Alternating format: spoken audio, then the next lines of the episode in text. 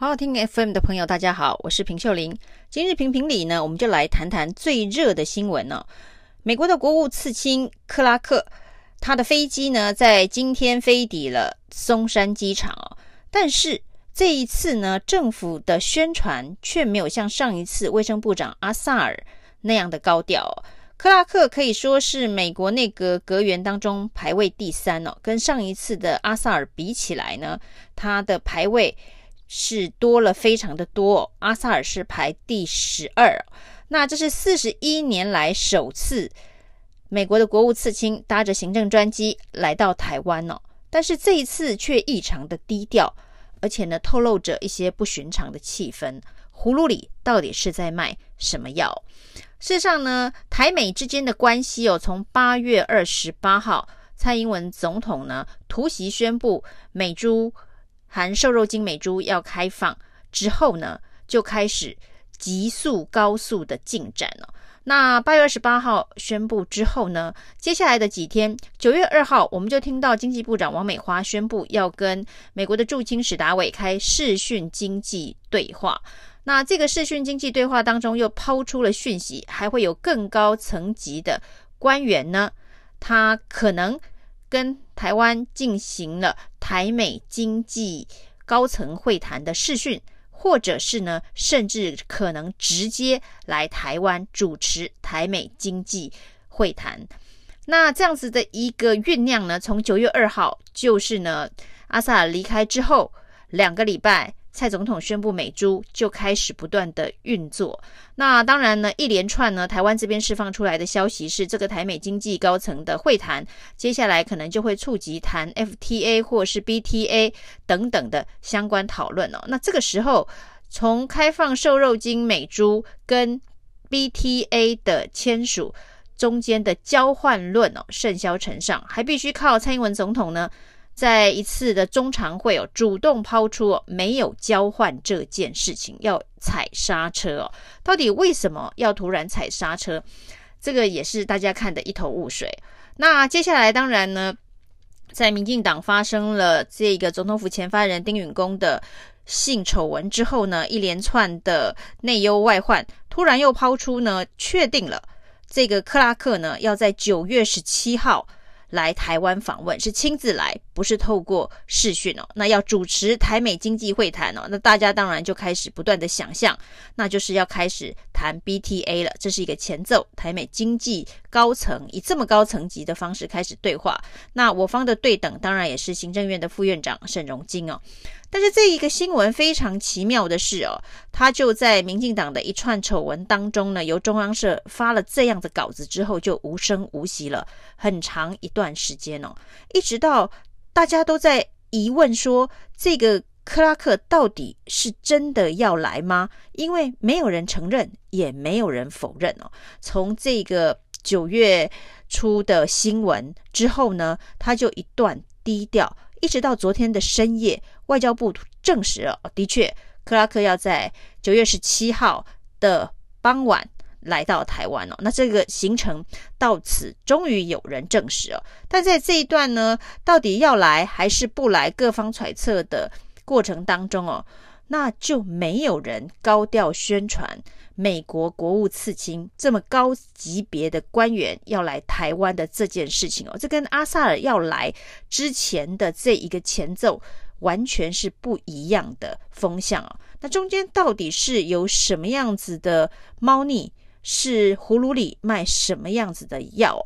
那更令人震惊的是哦，九月七十七号一大早，也就是呢克拉克要来的当天早上哦。AIT 突然发了一个新闻稿，这个新闻稿的内容呢，告诉大家说呢，克拉克来台湾呢，主要的行程是要参加李登辉的追思会哦。本来是台美经济合作论坛的主持人，为什么突然变成他的主行程是参加李登辉的追思会？而且这个访问团的团员当中呢，还有。主管民主人权的驻青哦，代表他们是要来追悼李登辉对于民主、对于人权的相关的贡献，一字都没有提台美经济合作会谈哦。那这个也就让大家很疑惑。本来我们的行程安排呢，不是就是他主持了一场台美的这个经济论坛，然后呢跟工商团体会谈，然后呢去跟这一个蔡英文总统见面，外交部有晚宴，然后才去参加李登辉的追思会哦。那之前大家所认知的行程是有经济的。有政治的，但现在看起来，所谓的经济高峰会的形式完全消失了。甚至呢，在 AIT 今天一大早发新闻稿之后，大家跑去问外交部，就是说呢，那所以所谓的台美经济对话是已经取消了吗？那外交部一直在整个上午到下午都说还在持续的协调当中哦，一直到。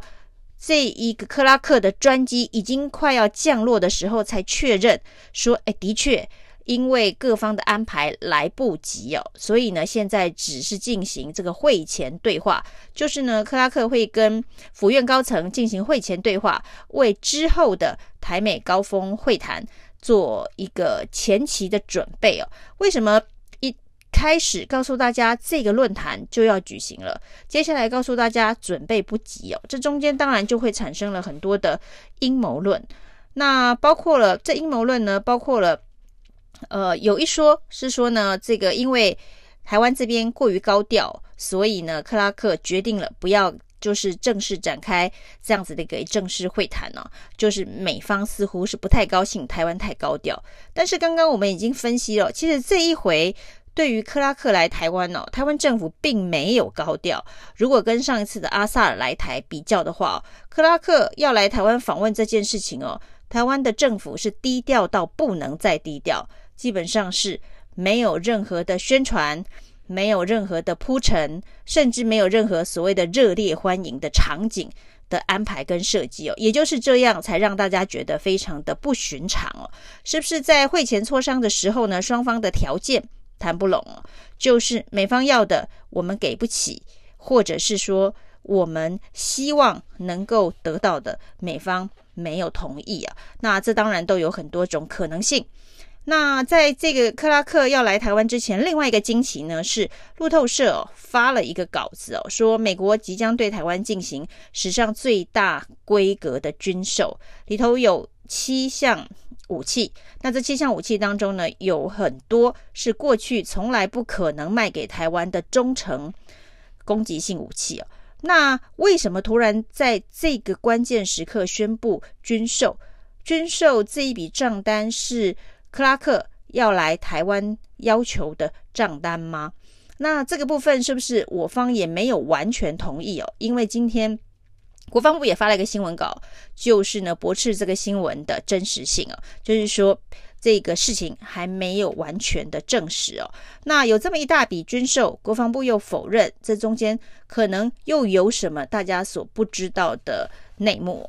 那会不会是这一个军售的规模实在太大了？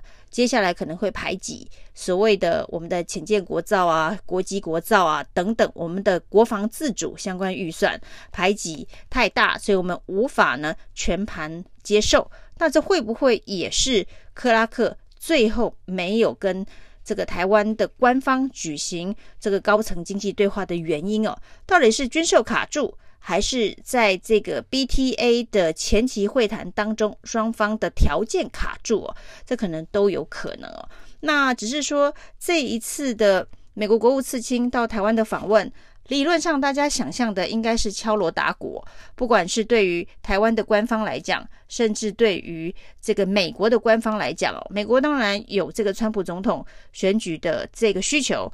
那台湾这边呢，对于台美关系的更进一步，也有敲锣打鼓的需求，但是用这么低调的方式，而且临时取消了这么一个高层的经济论坛，的确是留下了非常非常多的问号。克拉克的惊奇，葫芦里卖什么药？